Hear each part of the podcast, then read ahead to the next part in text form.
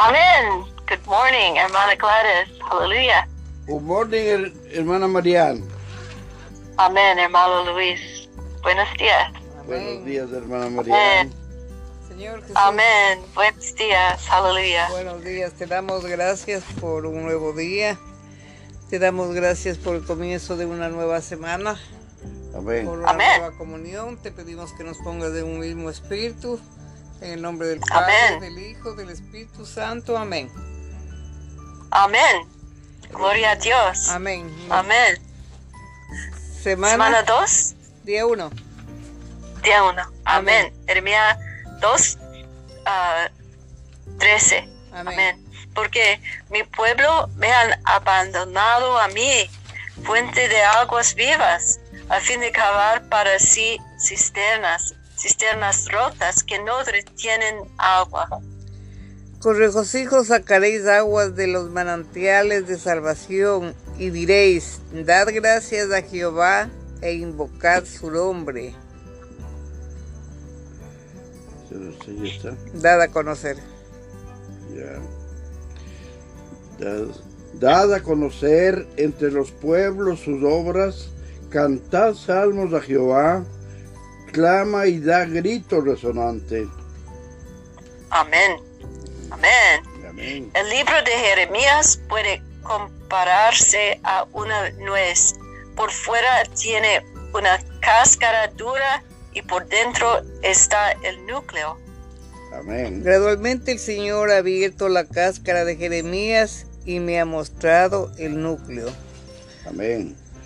Por tanto, siento la carga de decir algo con respecto al núcleo del libro de Jeremías. Amén. Este núcleo incluye tres cosas. Lo que Dios desea de nosotros, lo que nosotros somos en nuestra condición caída y lo que Cristo es para nosotros. Amén. Jeremías nos presenta estos tres asuntos de manera enfática, pero están escondidos por la cáscara. A fin de ver estas tres cosas debemos quebrar la cáscara de Jeremías y concentrarnos en el núcleo. ¿Qué pasó? Amén. Lo que Dios desea de nosotros se menciona principalmente en 2.13, donde se revela que Dios es la fuente de aguas vivas. Amén. Dios desea que tomemos como fuente de aguas vivas para nuestro vivir. Esto significa que Él desea que le tomemos a Él como el origen de, de la fuente de nuestro ser. Amén. ¿Cómo es que podemos tomarlo a Él como nuestra fuente? La única manera de tomar a Dios como fuente de aguas vivas consiste en beber de Él día tras día. Amén. Amén. Al beber le ingerimos el agua viva que brota de Dios como fuente. Amén. A los ojos de Dios, la mayor de las maldades consiste en abandonarlo a Él, quien es el origen, origen, la fuente de aguas vivas, y, vol- y volverse a alguna otra fuente. Toda otra fuente es un ídolo. En este versículo, los ídolos son comparados a cisternas rotas que no pueden retener agua. Hoy en día la gente se afana por cavar para sí toda clase de cisternas. En realidad, estas cisternas son ídolos. Amén. Al considerar esta situación debemos comprender que Dios desea que le tomemos a Él como la fuente de origen de nuestra vida y de nuestro ser. Amén. Amén. La manera en que podemos recibir a Dios como nuestra salvación consiste en sacar aguas de los manantiales de salvación. Esto es beber de Él. Amén. Fue con el propósito de ser nuestra salvación que el Dios triuno pasó por un proceso, proceso a fin de llegar a ser el Espíritu vivificante en calidad de agua viva, el agua de vida. Amén. Al entrar en nosotros el agua viva satura nuestro ser, de modo que lo nutre, lo transforma, lo conforma y lo glorifica. Amén. Tanto el Antiguo como el Nuevo Testamento muestran, en términos prácticos, la salvación de Dios es el propio ser triuno procesado, como agua viva. Amén. La fuente es el origen. El manantial es lo que emana de la fuente, su fruto, y el río es la corriente que fluye. Así pues la expresión de los manantiales de salvación Y sigues. implican que la salvación es del origen, esto es la fuente. Dios, como nuestra salvación, es la fuente. Amén. Cristo es los manantiales de salvación que nosotros disfrutamos y experimentamos. Amén. Y el Espíritu es la corriente que fluye de esta salvación que está en nosotros. Amén. Cristo, como espíritu vivificante, es los muchos manantiales de la salvación que emanan de la fuente de la salvación, provistas por Dios triuno, de quien a su vez los creyentes pueden sacar el agua de vida para disfrutarla. Amén. Cristo, como Dios encarnado, es la corporificación del Dios triuno. Jesús, Amén. Jehová, nuestro Salvador y nuestra salvación, ha llegado a ser la fuente de nuestra salvación eterna mediante el proceso de su muerte vicaria, cuya finalidad fue lograr la redención eterna provista por Dios. Amén. Amén. Ahora, con base en su redención, Él, en calidad de redentor nuestro, ha llegado a ser nuestro Salvador como nuestra salvación. Amén. Amén, Amén. Señor. Amén. Amén. Aleluya. Amén. viva. Amén. Libro de Primera de Samuel, capítulo 14. 14. 14. No, no, capítulo 20. A ver, Es espérame. 20. Así es. Ay.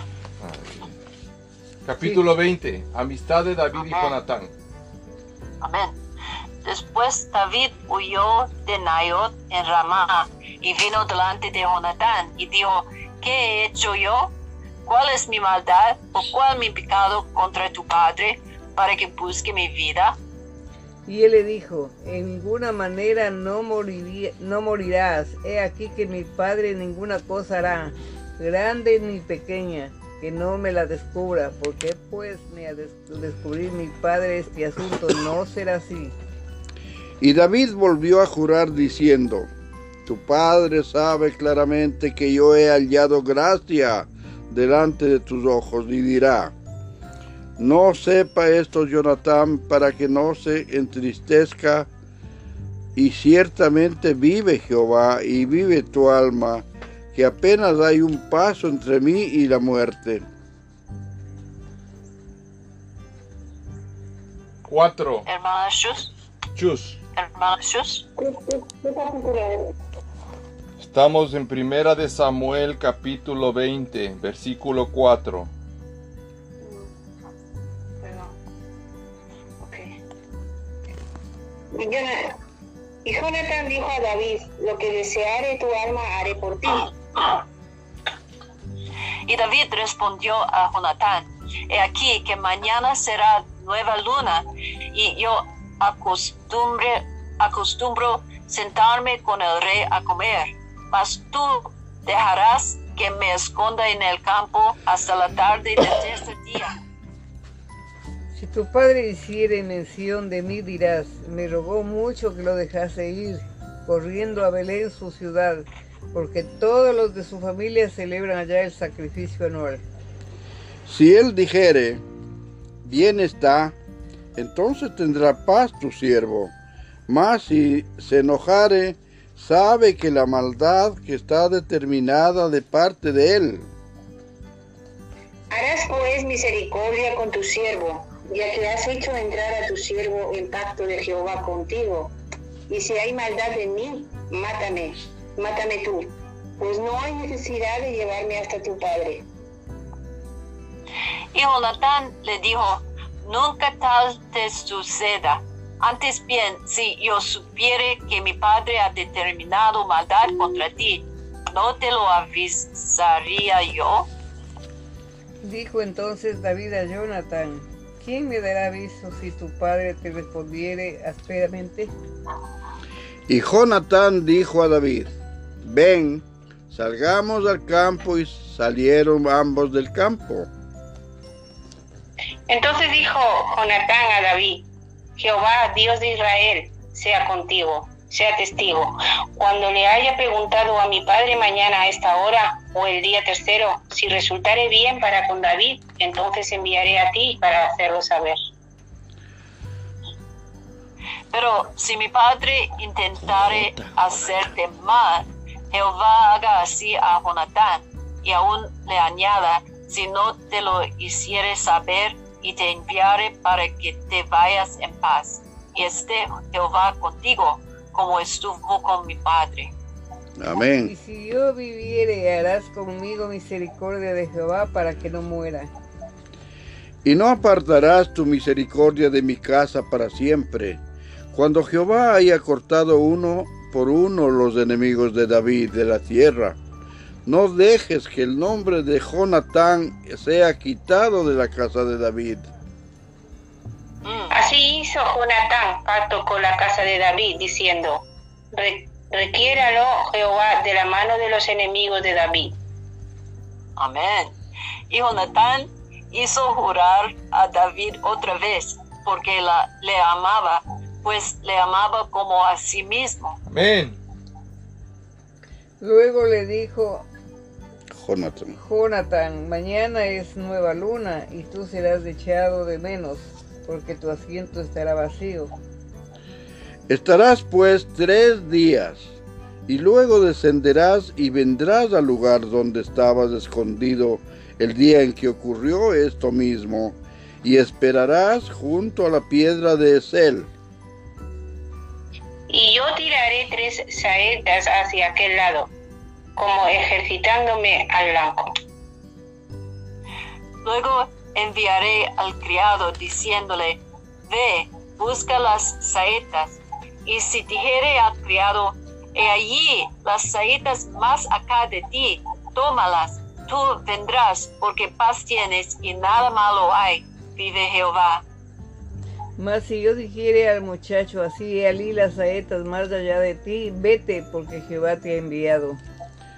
En cuanto al asunto de que tú y yo hemos hablado, esté Jehová entre nosotros dos para siempre. David pues se escondió en el campo y cuando llegó la nueva luna se sentó el rey a comer pan. Y el rey se sentó en su silla, como solía, en el asiento junto a la pared, y Jonatán se levantó y se sentó Abner al lado de Saúl, y el lugar de David quedó vacío, vacío. Mas aquel día Saúl no dijo nada porque se decía, le habría acontecido algo y no está limpio, de seguro no está purificado. Al siguiente día, el segundo día de la nueva luna, aconteció también que el asiento de David quedó vacío. Y Saúl dijo a Jonatán su hijo, ¿por qué no ha venido a comer el hijo de Isaí hoy y ayer? Y Jonatán respondió a Saúl, David me pidió encarecidamente que le, deja- que le dejase ir a Belén. Diciendo, te ruego que me dejes, dejes ir, porque nuestra familia celebra sacrificio en la ciudad y mi hermano me lo ha mandado.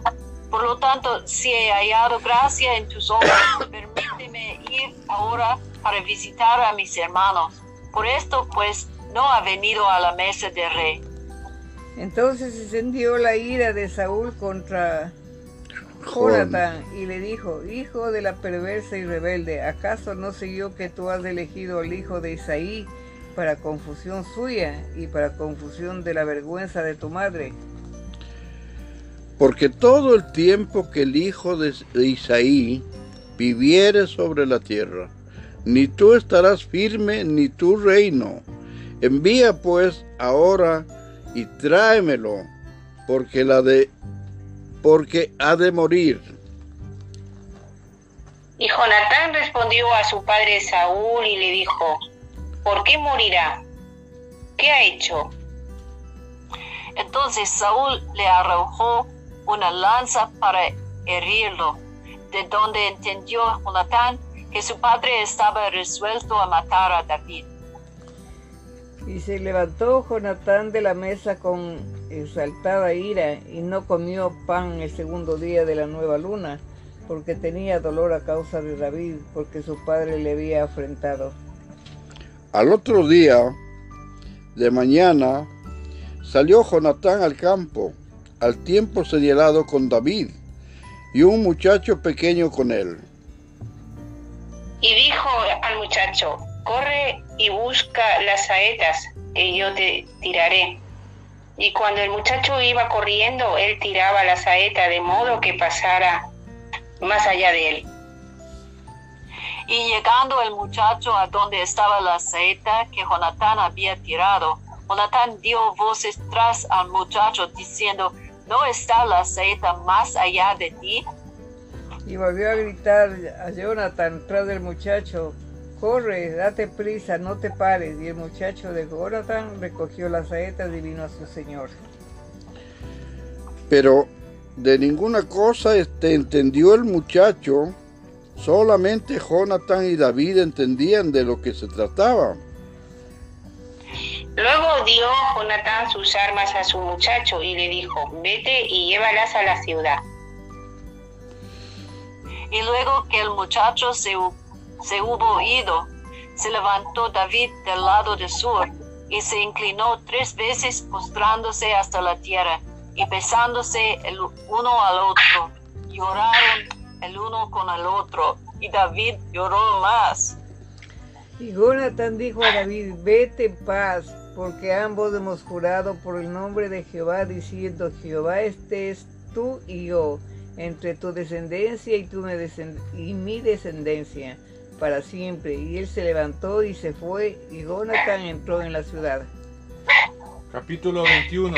David huye de Saúl. Vino David a, Noab, a Nof, al sacerdote Ahimelech, y se sorprendió Ahimelech de su encuentro, y le dijo, ¿cómo vienes tú solo? ¿Y nadie contigo? Al sacerdote Ahimelech, el rey me ha encomendado un asunto y me dijo, nadie sepa cosa alguna del asunto a que te envío y lo que te he encomendado. Y yo les, les señalé a los criados un cierto lugar. Ahora pues, ¿qué tienes a mano? Dame cinco panes o lo que tengas cuatro El sacerdote respondió a David y dijo, no tengo pan común a la mano, solamente tengo pan sagrado, pero lo daré si los criados se han guardado a lo menos de mujeres. Y David respondió al sacerdote y le dijo, en verdad las mujeres han estado lejos de nosotros ayer y anteayer. Cuando yo salí, ya los vasos de los jóvenes eran santos aunque el viaje es profano, ¿cuánto más no serán santos hoy sus vasos? A fin el sacerdote le dio el pan sagrado, porque allí no había otro pan sino los panes de la proposición, los cuales habían sido quitados de la presencia de Jehová para poner panes calientes el día que aquellos fueron quitados. Y estaba allí aquel día detenido delante de Jehová uno de los siervos de Saúl, cuyo nombre era Doeg, Edomita, el principal de los pastores de Saúl. Y David dijo a, a ¿no, ¿no tienes aquí mano lanza o espada? Porque no toma en mi mano ni espada ni mi armas, por cuanto la orden del rey era apremiante.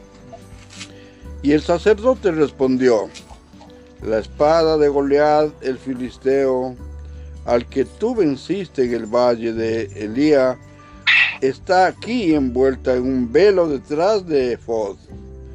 Si quieres tomarla, tómala, porque aquí no hay otra sino esa. Y dijo David, ninguna como ella, dámela. Y levantándose David aquel día huyó de la presencia de Saúl y se fue a Aquís, rey de Gat. Y los siervos de Aquís le dijeron, ¿no es este David, el rey de la tierra? ¿No es este de quien cantaban en las danzas diciendo, hirió Saúl a sus miles y David a sus diez miles? Y David puso en su corazón estas palabras y tuvo gran temor de Aquís, rey de Gad. Y cambió su manera de comportarse durante, delante de ellos y se fingió loco entre ellos y escribía las portadas de las puertas, dejaba correr la saliva por su barba. Y dijo Aquís a sus siervos, He aquí veis que este hombre es demente, ¿por qué lo habéis traído a mí? ¿Acaso me faltan locos para que hayáis traído a este que hiciese de loco delante de mí? ¿Había de entrar este en mi casa? Capítulo, capítulo 22. Yéndose luego David de allí huyó a la cueva de Adulán. Y cuando sus hermanos y toda la casa de su padre lo supieron, vinieron ahí a él. Amén. Y se juntaron con él todos los afligidos, y todo el que estaba endeudado, y todos los que se hallaban en amargura de espíritu, y fue hecho jefe de ellos, y tuvo consigo como cuatrocientos hombres. Señor Jesús. Y se fue David de allí a Mizpa de Moab, y dijo al rey de Moab, yo te ruego que mi padre y mi madre estén con vosotros, hasta que sepa lo que Dios hará de mí. Amén. Los trajo pues a la presencia del rey de Moab y habitaron con él todo el tiempo que David estuvo en el lugar fuerte. Pero el profeta Gad dijo a David, no estéis en este lugar fuerte, anda y vete a tierra de Judá. Y David se fue y vino al bosque de Areb. Saúl mata a los sacerdotes de Nof. Oyó Saúl que se sabía de David y de los que estaban con él.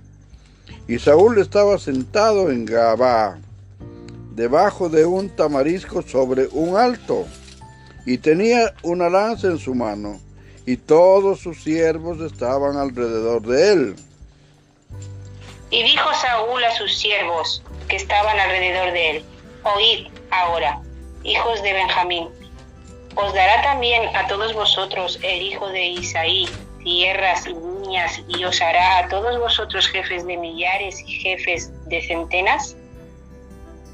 para que todos vosotros hayáis conspirado contra mí y no haya quien me descubra al oído como mi hijo ha hecho alianza con el hijo de Isaí, ni alguno de vosotros que se duela de mí me descubra cómo mi hijo ha levantado a mi siervo contra mí para que me aceche tal como lo hace hoy. Ayúdanos, Señor. Entonces Doeg Edomita, que era el principal de los siervos de Saúl, respondió y dijo, yo vi al hijo de Isaí que vino a No, a Abimelech, hijo de Aitof. el cual consultó con él a Jehová y le, di, le dio provisiones, y también le dio la espalda a Goliat el, fil- el filisteo. Y el rey envió por el sacerdote Ahimelech, dijo de Aitot, y por toda la casa de su padre, los sacerdotes que estaban en Nob, y todos vinieron al rey. Y Saúl le dijo, oye ahora, hijo de Aitob. Y él dijo, heme aquí, señor mío. Y le dijo Saúl, ¿por qué habéis conspirado contra mí? Tú y el hijo de Isaí, cuando le diste pan y espada y consultaste por él a Dios para que se levantase contra mí y me acechase como lo hace hoy día.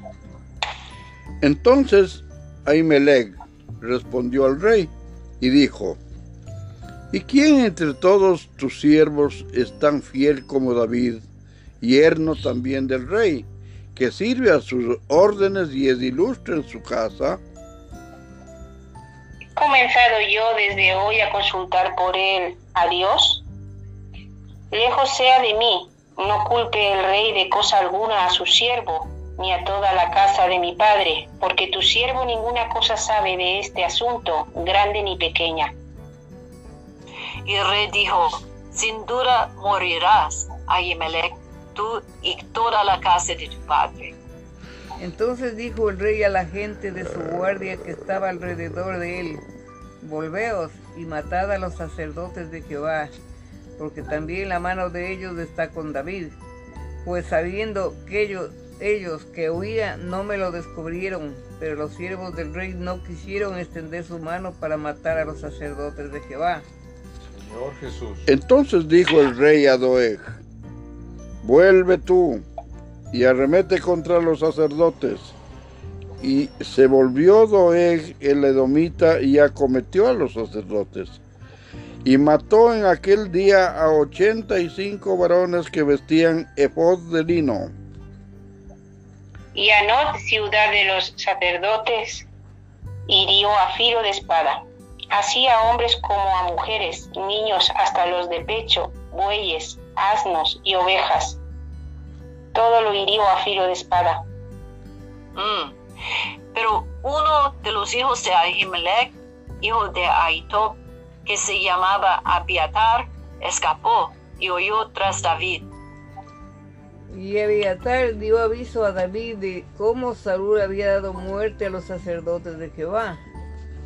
Y dijo David a Abiatar, yo sabía que estando allí aquel día Doeg el edomita, él había de hacer saber a Saúl, yo he ocasionado la muerte a todas las personas de la casa de su padre. Quédate conmigo, no temas. Quien buscare mi vida, buscará también la suya, la tuya, pues conmigo estarás a salvo.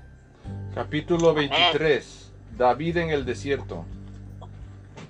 Dieron aviso a David diciendo, he aquí que los filisteos combaten a Keila y roban las eras. Y David consultó a Jehová diciendo, ¿iré a atacar a estos filisteos? Y Jehová respondió a David, ve, ataca a los filisteos y libra a Keila.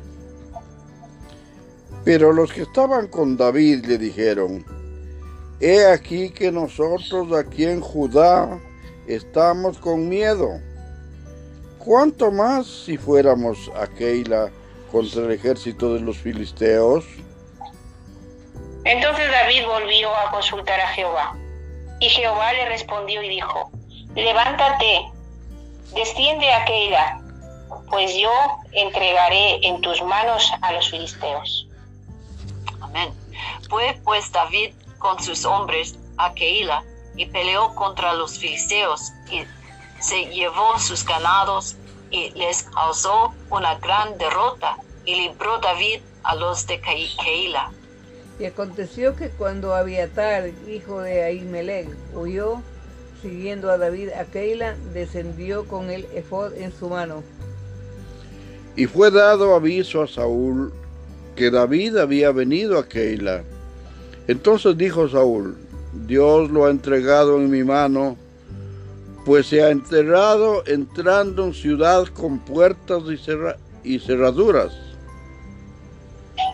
Y convocó Saúl a todo el pueblo a la batalla para descender a Keila y poner sitio a David y a sus hombres. Mas entendiendo David que Saúl ideaba el mal contra él, dijo a Abiatar, sacerdote, trae el efod. Y dijo David, Jehová Dios de Israel, tu siervo tiene entendido que Saúl tratará de venir contra Keila a destruir la ciudad por causa mía. ¿Me entregarán los vecinos de Keila en sus manos? ¿Descenderá Saúl como ha oído tu siervo? Jehová Dios de Israel, te ruego que lo declares a tu siervo. Y Jehová dijo, sí, descenderá. Dijo luego David, ¿me entregarán los vecinos de Keila a mí y a mis hombres en mano de Saúl? Y Jehová respondió, os entregarán. David entonces se levantó con sus hombres, que eran como seiscientos, y salieron de Keila y anduvieron de un lugar a otro. Y vino a Saúl la nueva de que Saúl se había escapado de Keila y desistió de salir. Y ahí se quedó en el desierto, en lugares fuertes, y habitaba en un monte en el desierto de Sib. Y lo buscaba Saúl todos los días, pero Dios no lo entregó en sus manos. Viendo pues David que Saúl había salido en busca de su vida, se estuvo en Ores, en el desierto de Sif. Entonces se levantó Jonatán, hijo de Saúl, y vino a David a Ores y fortaleció su mano en Dios. Y le dijo, no temas, pues no te hallará la mano de Saúl mi padre, y tú reinarás sobre Israel, y yo seré segundo después de ti. Y aún Saúl mi padre así lo sabe. Amén. Y ambos hicieron pacto delante de Jehová, y David se quedó en Ores, y Jonathan se volvió a su casa. Después subieron los de Sib para decirles a Saúl en Gaba, ¿no está David escondido en nuestra tierra en las peñas de Ores, en el collado de Aquila, que está al sur del desierto? Por tanto, Rey, desciende pronto ahora, conforme a tu deseo, y nosotros lo entregaremos en la mano del rey. Y Saúl dijo, benditos seáis vosotros de Jehová, que habéis tenido compasión de mí. Id pues ahora, aseguraos más, conoced y ved el lugar de su escondite, y quién lo haya visto allí, porque se me ha dicho que él es astuto en gran manera. Observad pues e informaos de todos los escondrijos donde se oculta, y volved a mí con información segura. Y yo iré con vosotros, y si él estuviera en la tierra, yo le buscaré entre todos los millares de Judá. Y ellos se levantaron y se fueron a Sid, delante de Saúl. Pero David y su gente estaban en el desierto de Maón, en el Araba, al sur del desierto. Y se fue Saúl con su gente a buscarlo, pero fue dado aviso a David y descendió a la peña y se quedó en el desierto de Maón. Cuando Saúl oyó esto, siguió a David al desierto de Maón. Y Saúl iba por un lado del monte y David con sus hombres por el otro lado del monte. Y se daba prisa David para escapar de Saúl, mas Saúl y sus hombres habían encerrado a David y a su gente para capturarlos. Entonces vino un mensajero a Saúl, diciendo, Ven luego, porque los filisteos han hecho una irrupción en el país. Volvió por tanto Saúl de perseguir a David y par- partió contra los filisteos. Por esta causa pusieron a aquel lugar por nombre Sela Ama Lecot. Entonces David subió de allí y habitó en los lugares fuertes de Engadi. Amén, Señor Jesús. Amén. Gracias, Señor Jesús, por tu palabra. Ayúdanos, Señor Jesús. Hay mucha gente que quiere matarle a David, pero no puede porque Dios está con él. Gracias, Señor Jesús, por este tiempo. Gracias por tu palabra. Gracias por la vida. Gracias porque eres bueno y misericordioso todo el tiempo. En el nombre del Padre, del Hijo y del Espíritu Santo. Amén.